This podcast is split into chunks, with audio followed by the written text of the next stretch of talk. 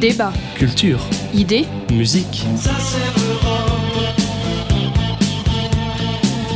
vous êtes sur Fadjet, à l'écoute d'Europe Roll.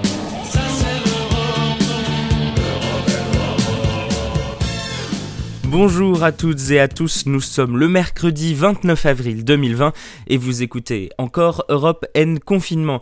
Aujourd'hui J plus 43, nous sommes à nouveau mercredi et aujourd'hui bon, c'est pas un mercredi très agréable au point de vue de la météo donc plutôt que de sortir, bah pourquoi pas se regarder un bon film cet après-midi sous une couverture avec un bon thé ambiance hiver. Bref, au sommaire de cette édition, on va retrouver évidemment les actualités avec évidemment aujourd'hui un retour sur le plan de confinement annoncé hier par Édouard Philippe. Ensuite évidemment la météo, on retrouvera en partie centrale François Xavier pour le début d'un nouvel horizon européen. Nouvel horizon européen, nouveau pays donc. Aujourd'hui nous partons dans le Benelux. Et enfin, en dernière partie d'émission, comme tous les jours, vous retrouverez le Ça s'est passé aujourd'hui et on va parler droit de vote des femmes. Le tout évidemment avec de la musique. Aujourd'hui, on mélangera les genres puisqu'on retrouvera de la comédie musicale, de la pop et de la capella. Et sans plus tarder, nous allons commencer avec le point d'actualité. À la une de ce mercredi 29 avril 2020, les grandes orientations du déconfinement sont enfin connues. À deux semaines de l'expiration du confinement très strict imposé mi-mars pour lutter contre la propagation du coronavirus en France, Édouard Philippe a détaillé hier la stratégie de l'exécutif pour l'après 11 mai, une première phase de déconfinement par département selon leur situation épidémique, suivie d'une deuxième étape à partir du 2 juin avec des décisions sur les vacances d'été et la réouverture des cafés et restaurants. Alors reprenons tout, inquiet du risque d'une seconde vague qui viendrait frapper un tissu hospitalier fragilisé et qui imposerait un reconfinement, Édouard Philippe a demandé que cette menace soit prise au sérieux. L'exécutif souhaite donc agir avec prudence, progressivement et en vérifiant que nous maîtrisons le rythme de circulation du virus. En clair, si les indicateurs ne sont pas au rendez-vous, nous ne déconfinerons pas le 11 mai ou nous le ferons plus strictement, a-t-il prévenu. À partir du 11 mai, il sera à nouveau possible de circuler librement sans attestation, sauf pour les déplacements à plus de 100 km du domicile qui ne seront possibles que pour un motif impérieux, familial ou professionnel. C'est ce qu'a prévenu Édouard Philippe. En clair, il sera de nouveau possible de pratiquer une activité sportive individuelle en plein air au-delà d'un kilomètre autour du domicile, mais interdit de rejoindre une autre région sans motif valable. Pour ces déplacements en transport en commun, le port du masque devient obligatoire et le respect des gestes barrières reste évidemment de mise. Ainsi, un siège sur deux sera condamné dans les trains et les bus. Le Premier ministre a promis que le pays sera en capacité de massifier la réalisation de tests à partir du 11 mai. L'objectif est de réaliser au moins 700 000 tests virologiques par semaine, à ne pas confondre avec les tests sérologiques. Ces tests virologiques permettent de détecter une contamination possible à l'instant T et pas dans le passé. Les personnes dont le test s'avérerait positif seront immédiatement isolées. Du côté de l'école, le Premier ministre a annoncé une réouverture très progressive des maternelles et de l'école élémentaire à compter du 11 mai, partout sur le territoire et sur la base du volontariat. Les conditions sont strictes, pas plus de 15 élèves par classe, application des gestes barrières, distribution de gel hydroalcoolique.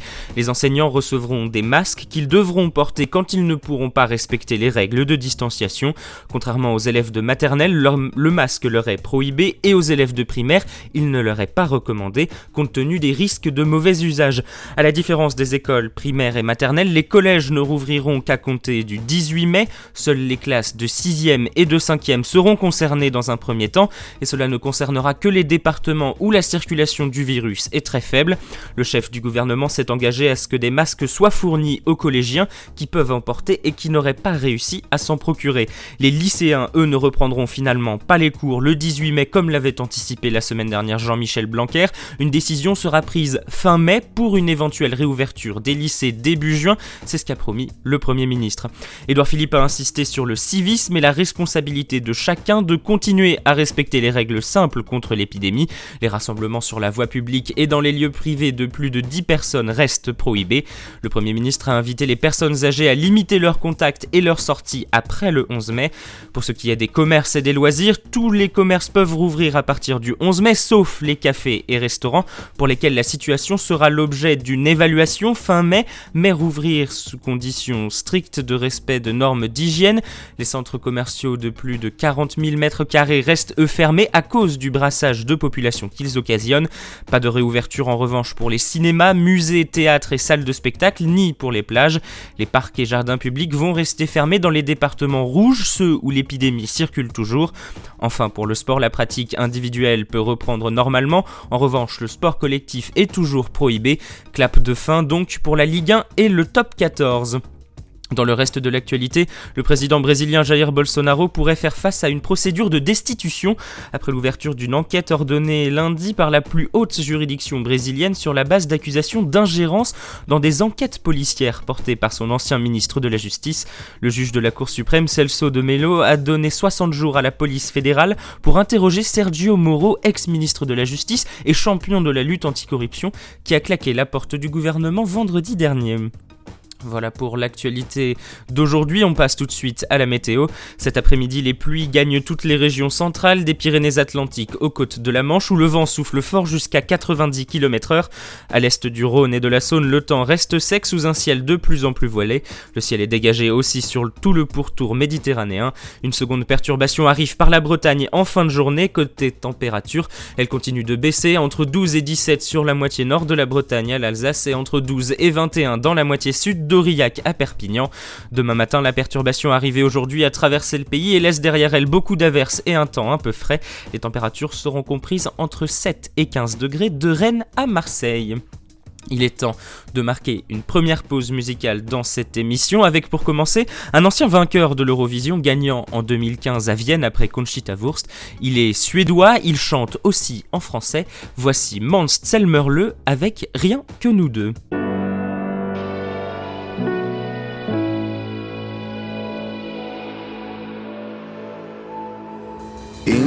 Revoilà encore au bout de nous-mêmes, à deux doigts d'être morts, pour voir si on s'aime. On a fait le chemin, on a pris des trains pour nulle part, on revient de loin, tant qu'il n'est jamais trop tard.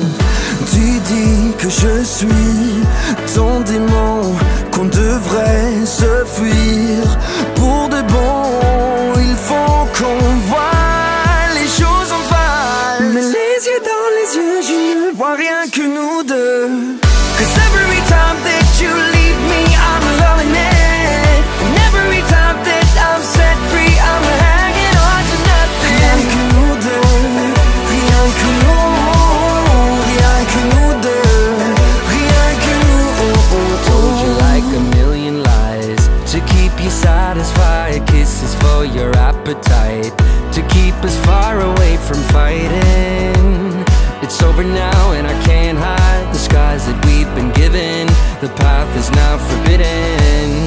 Tu dis que je suis ton démon, qu'on devrait se fuir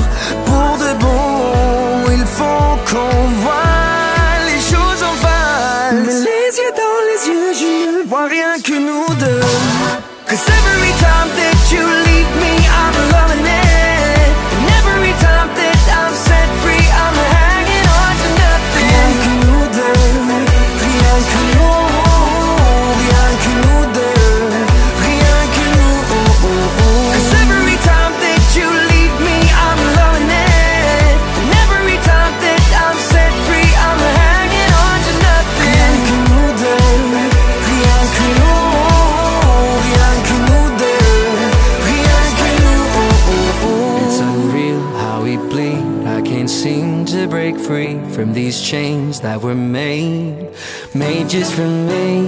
Il faut qu'on voit les choses en face. Mais les yeux dans les yeux, je ne vois rien que nous deux. Cause every time that you leave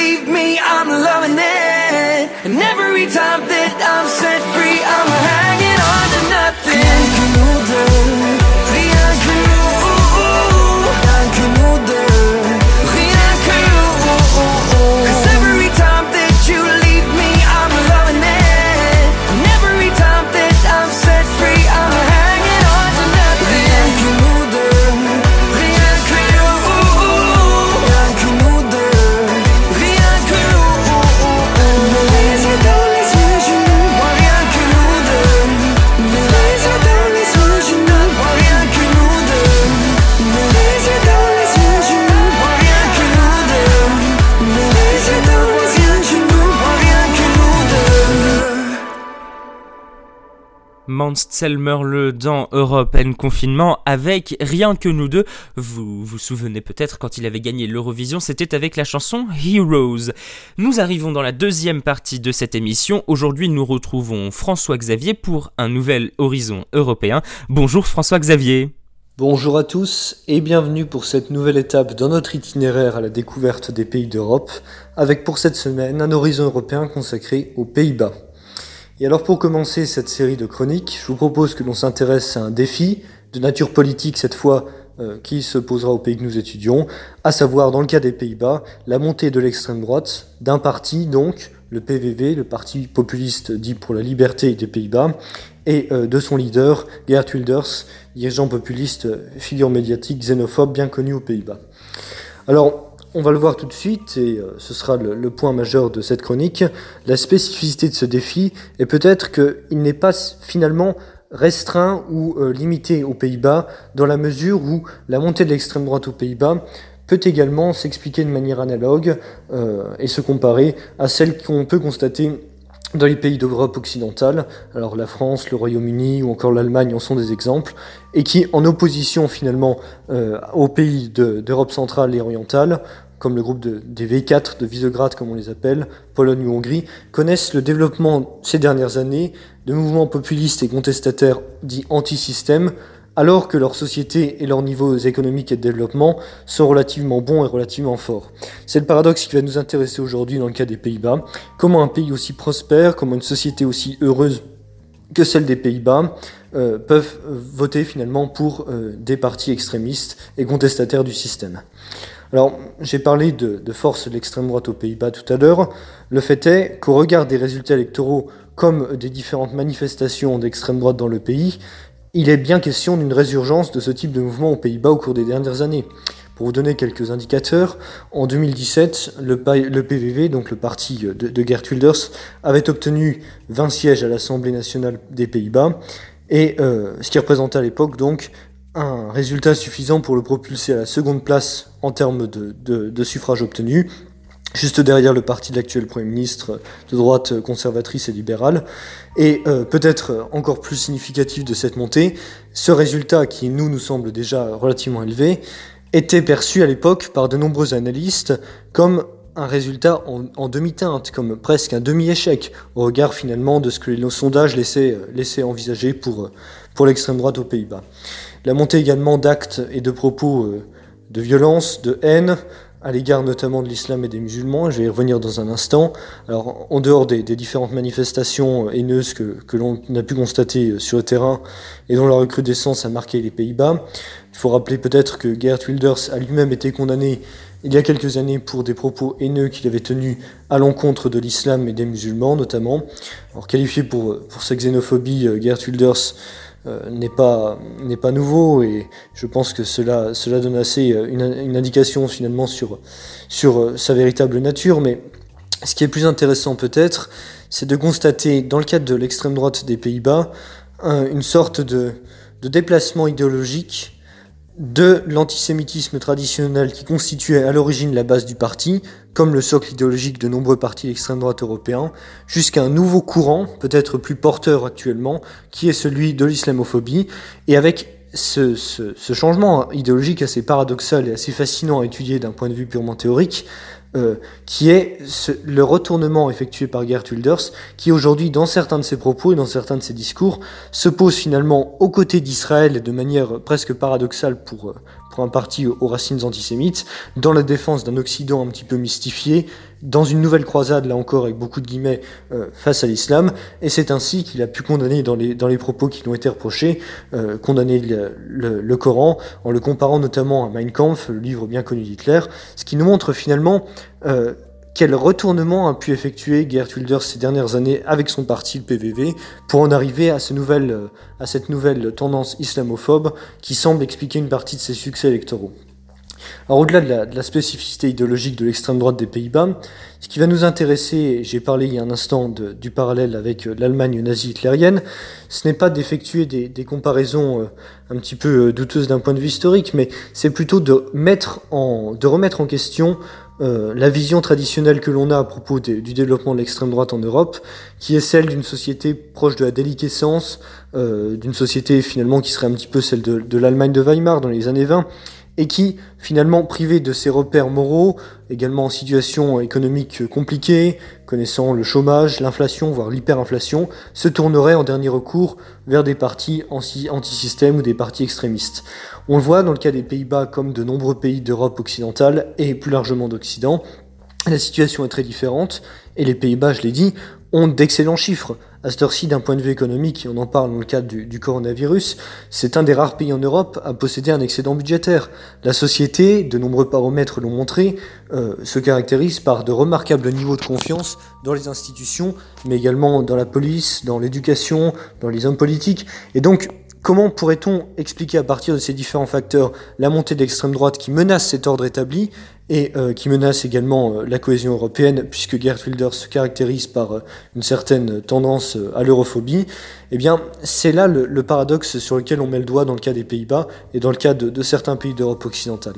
Alors, quelques éléments de réponse peut-être que l'on peut apporter, et de manière tout aussi paradoxale que la question, la réponse tient peut-être dans la richesse et dans l'accomplissement qu'ont trouvé ces sociétés.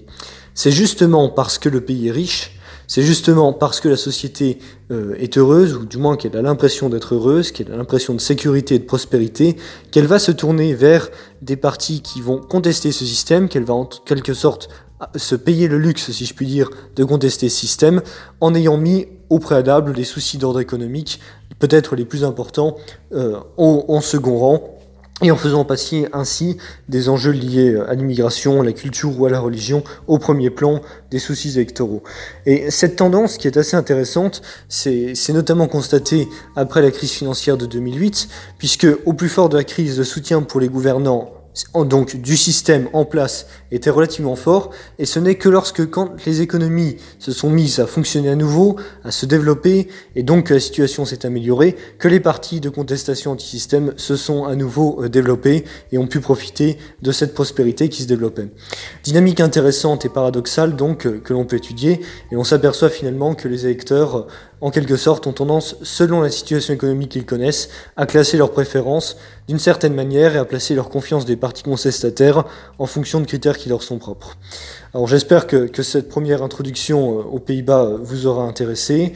On évoquera très prochainement les Pays-Bas euh, à travers un lieu ou à travers un monument, avant de, de conclure cet horizon européen avec bien entendu la littérature et les Pays-Bas. Donc d'ici là, je vous propose de retrouver sur Europe Confinement les autres chroniqueurs, avec notamment, et on peut le saluer, le retour du camarade Brice, qui à force de vous vendre des voyages, avait visiblement fini par se, laisser tenter par l'un d'entre eux. Je vous remercie donc et vous dis à très bientôt. Exactement, Brice qui était parti en voyage dans son appart et qui est revenu pour vous ramener d'autres voyages voyages dans European Confinement. Vous en avez eu déjà deux depuis samedi dernier et ça va évidemment revenir. Il est temps de marquer une deuxième pause dans cette émission. La dernière fois que nous avions parlé comédie musicale, ça commence à être euh, il y a un bout de temps, c'était avec Mozart l'opéra rock. Aujourd'hui, on va remonter un peu plus loin dans le temps, on va retrouver Notre-Dame de Paris. Je vous laisse avec Garou, Daniel Lavoie et Patrick Fiori. C'est belle.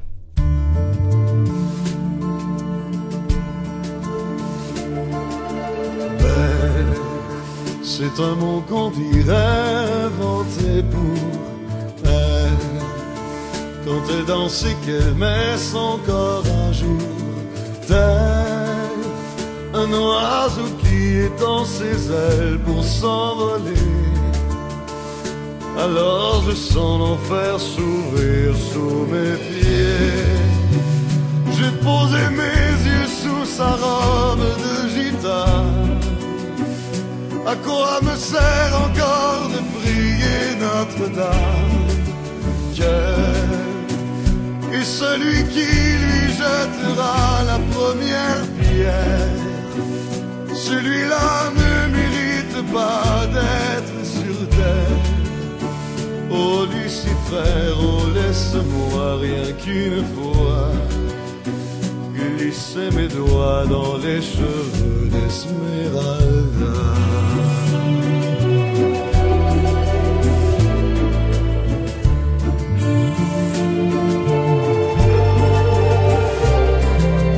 Elle, est-ce le diable qui s'est incarné en elle? Pour détourner mes yeux du Dieu éternel? Qui a mis dans mon être ce désir charnel pour m'empêcher de regarder vers le ciel.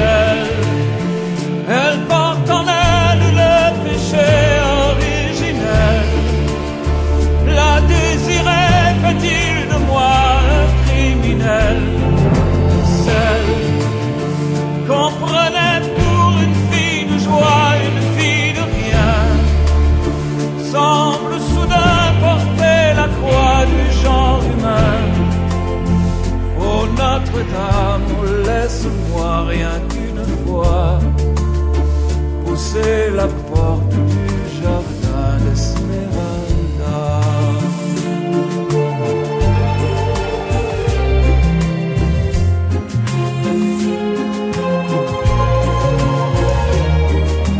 Belle, malgré ces grands yeux noirs qui vous ensorcellent, la demoiselle serait-elle encore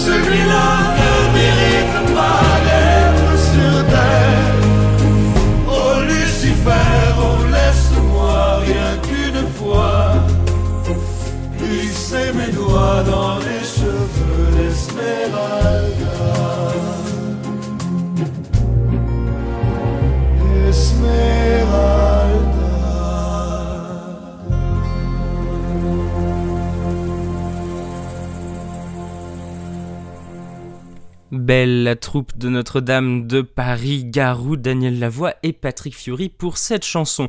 On arrive dans la dernière partie de cette émission et vous savez ce que ça veut dire, c'est l'heure du ça s'est passé aujourd'hui. Mercator, raconte-nous une histoire. Même deux histoires. Alors ça s'est passé un 29 avril aujourd'hui. Les femmes exercent pour la première fois leur droit de vote en France. Nous sommes le 29 avril 1945 et tandis que la guerre contre l'Allemagne touche à sa fin, les élections municipales donnent l'occasion aux Françaises de voter pour la première fois de leur histoire. Et il était temps, en effet les Françaises sont parmi les dernières femmes du monde occidental à acquérir le droit de voter et celui de se faire élire. Le vote des Françaises résulte d'une ordonnance du 21 avril 1944 prise par le gouvernement provisoire du général de Gaulle à Alger.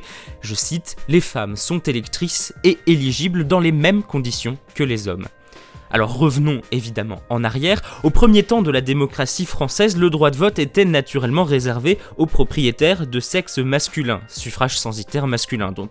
On considérait que les femmes, les domestiques et les pauvres, du fait de leur dépendance économique, n'étaient pas en situation d'exercer un choix libre. On considérait ainsi que la citoyenneté active, autrement dit le droit de vote, impliquait des devoirs et avant tout celui de défendre la patrie, et s'il le faut, verser son sang pour elle. Les femmes n'étant pas requises pour porter les armes, elles ne justifiaient pas du droit de vote CQFD.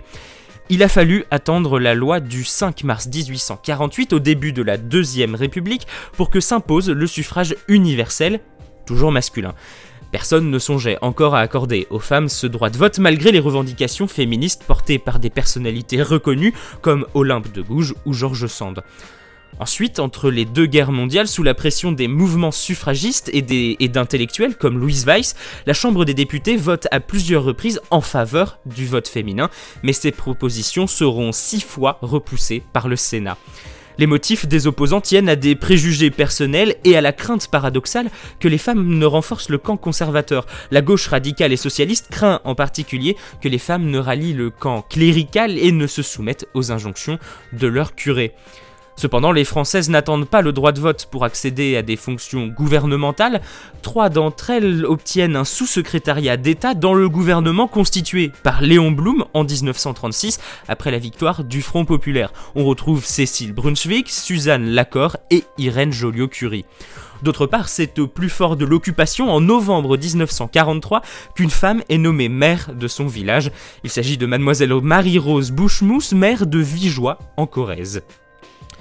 Il faudra attendre les soubresauts de la libération de 1944-1945 pour qu'enfin les Françaises obtiennent le droit de vote. L'égalité des droits sera inscrite dans le préambule de la Constitution de la 4ème République le 27 octobre 1946 avec cette phrase La loi garantit à la femme dans tous les domaines des droits égaux à ceux de l'homme. Alors évidemment, cette phrase fait aujourd'hui réfléchir, sommes-nous vraiment arrivés à une égalité des droits entre l'homme et la femme? On a eu l'occasion d'en parler dans Europe and Roll déjà de cette question de l'égalité entre femmes et hommes. On en a parlé récemment d'ailleurs dans l'émission sur la Scandinavie avec la question de l'égalité homme-femme en Scandinavie.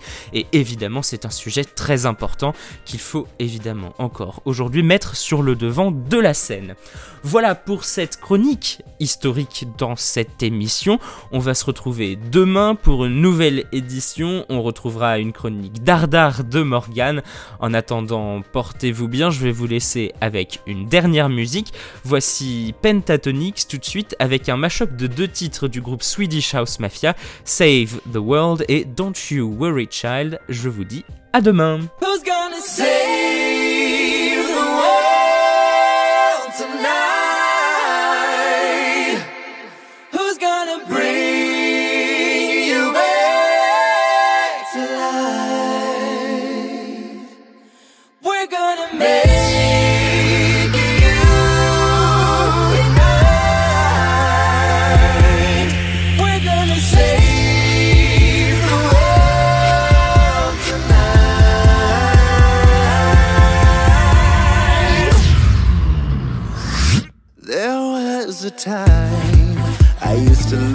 Into my father's eyes.